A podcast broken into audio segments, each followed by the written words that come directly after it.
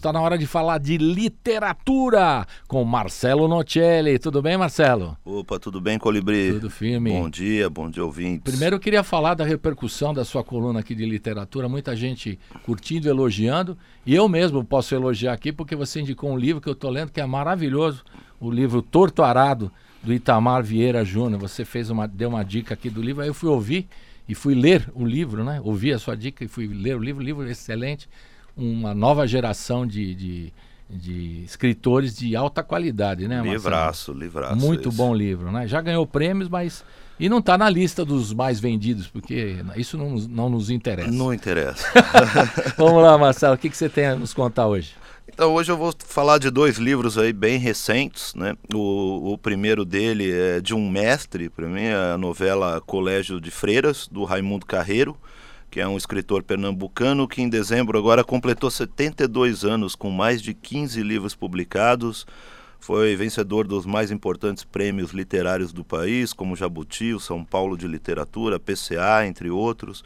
O Raimundo também já trabalhou na Universidade Federal de Pernambuco, integrou o Conselho Municipal de Cultura do Recife por oito anos, foi presidente da Fundação do Patrimônio Artístico e Histórico de Pernambuco e participou do movimento Armorial, que foi fundado pelo Ariano Suassuna, que tinha como objetivo criar uma arte erudita a partir dos elementos da cultura popular do Nordeste. Atualmente, o Raimundo mantém um centro cultural próprio em Recife, onde ele ministra sua oficina de escrita. E desde a década de 90, por lá já passaram grandes autores da literatura brasileira, como Marcelino Freire, por exemplo, Destes cursos também surgiram dois livros-aulas, Teoria e Prática da Escrita, que são verdadeiros manuais, leitura obrigatória para jovens escritores e para aqueles que pretendem aventurar na arte de escrita, que são Os Segredos da Ficção e a Preparação do Escritor. Em 2015, o Raimundo Carreiro havia lançado seu último romance inédito, que lhe rendeu o prêmio APCA, O Senhor Agora Vai Mudar de Corpo, um livro inspirado numa experiência pessoal de 2010, quando ele teve um AVC que quase o tirou a vida e o deixou com o lado esquerdo do corpo pouco comprometido. Agora, em 2020, cinco anos depois, com este novo livro, Raimundo se mantém atual a tocar em temas sempre tão discutidos nestes tempos né, de um governo falso moralista, neofascista. Em Colégio de Freiras, o livro publicado pela editora Iluminuras, Raimundo questiona as diferenças entre homens e mulheres que sempre permearam a sociedade quando o assunto é liberdade sexual. O livro é uma forte crítica à maneira grosseira desrespeitosa e machista com que é tratada a questão do desejo e da liberdade sexual da mulher por aqueles que se dizem conservadores e, consequentemente, por boa parte da sociedade. O enredo que se passa em Recife na década de 60 conta a história de Vânia, uma jovem que, após perder a virgindade, é mandada para um convento pelo pai. E ao chegar lá, ela descobre que a instituição funciona como uma espécie de colônia penal para mulheres, regida por uma madre superiora tirânica. E para sair, as internas precisam se arrepender dos seus pecados, passando por entrevistas, confissões com um padre igualmente injusto e opressor que decide quem deve ou não sair. A Vânia permanece lá por 20 anos, onde passa por diversas punições e torturas, e vê meninas que entram grávidas perderem os filhos, outras serem abusadas, sempre tudo baseado na opressão religiosa. Vânia tenta a todo custo compreender a si e as outras que o cercam, o que gera momentos de delírios e alucinações e esperanças que vêm desde a submissão de aceitar a tal rendição até a expectativa de acontecimentos sobrenaturais e extraterrestres até que um incêndio na instituição possibilita uma fuga e ao saber do incidente, o pai de Vânia, o doutor Vesúvio, um sujeito patético, autoritário e ultraconservador, que escreve sonetos puritanos e prega a decência e a castração, também com sua mulher, mãe de Vânia, que numa atitude entre o desespero e o amor de mãe, chega até a aconselhar a filha que se não consegue segurar os seus desejos, que faça sexo anal para não corromper a sua castidade.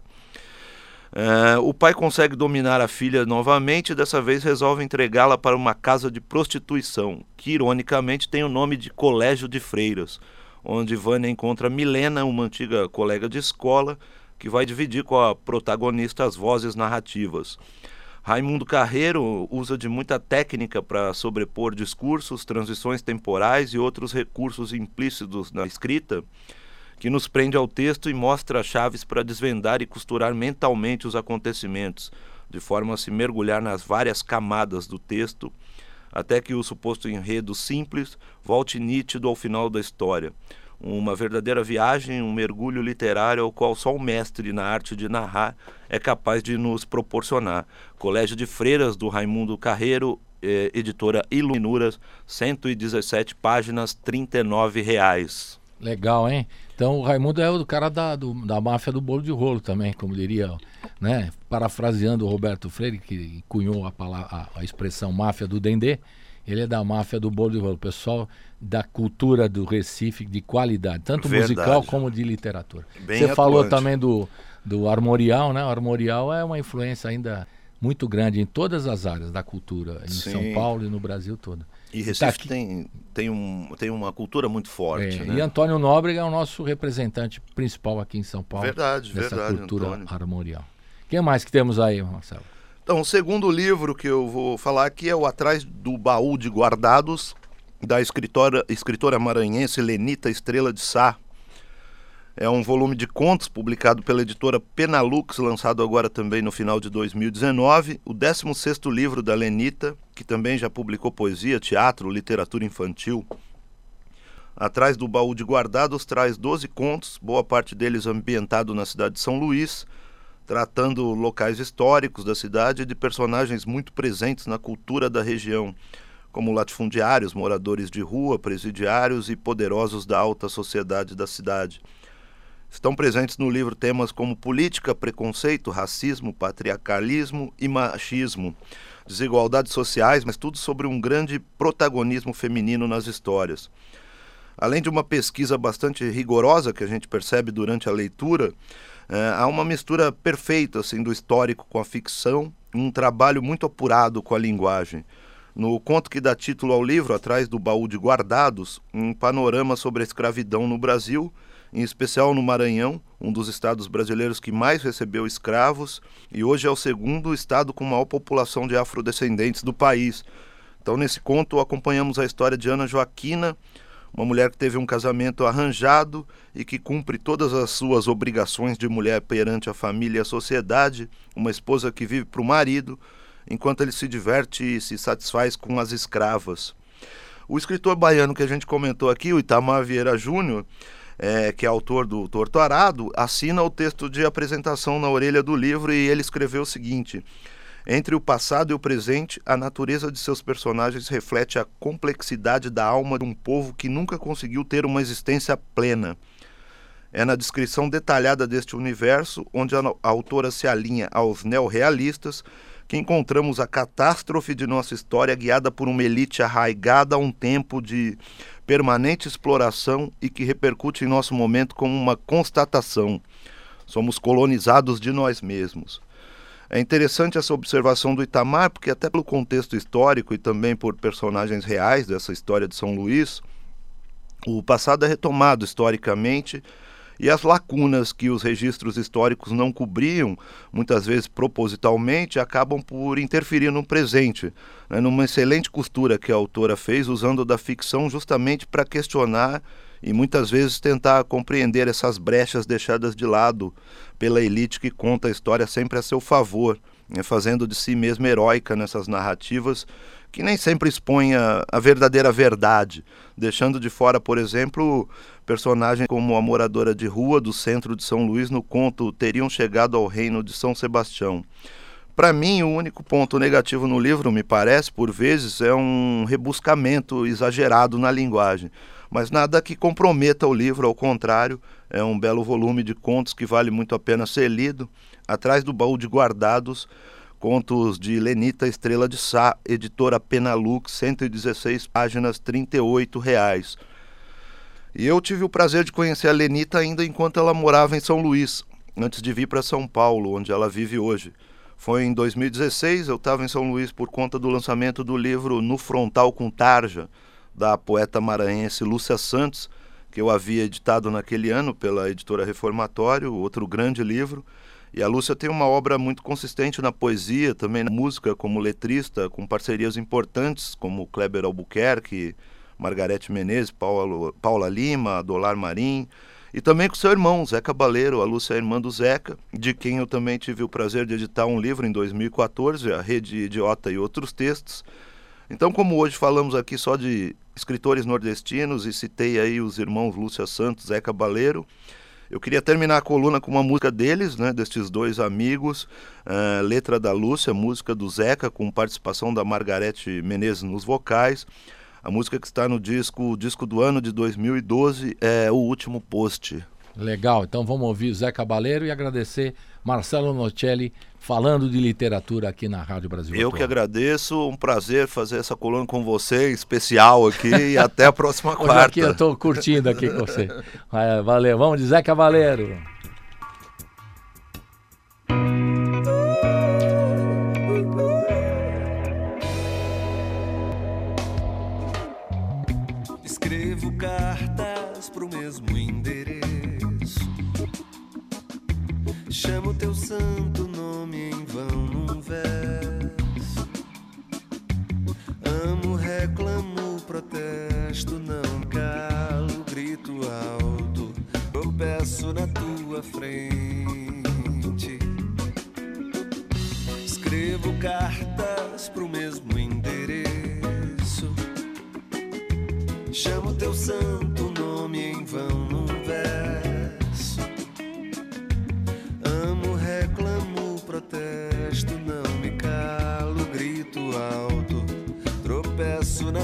Frente. Deixo rastros em tua porta, jogo pedras em tua vidraça e você se faz de morta. Deixo rastros em tua porta, jogo pedras em tua vidraça, o tempo passa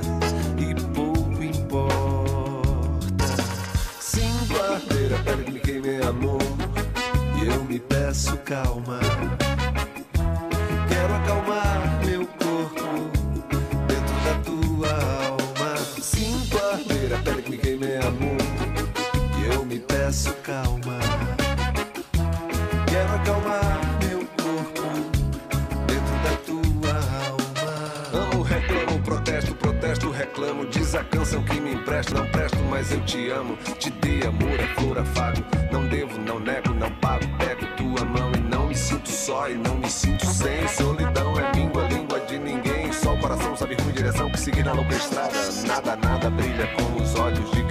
Chama que inflama o dia, porta poesia, sol da canção.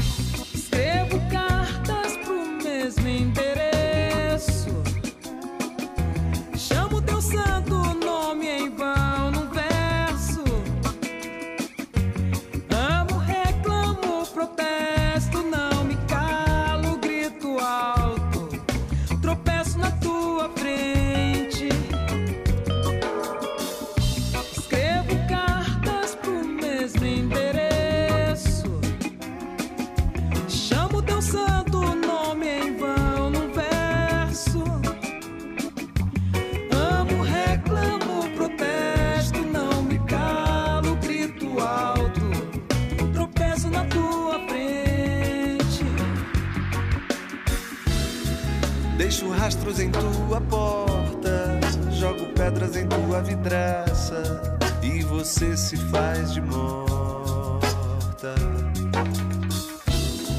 Deixo rastros em tua porta, jogo pedras em tua vidraça. O tempo passa e pouco importa.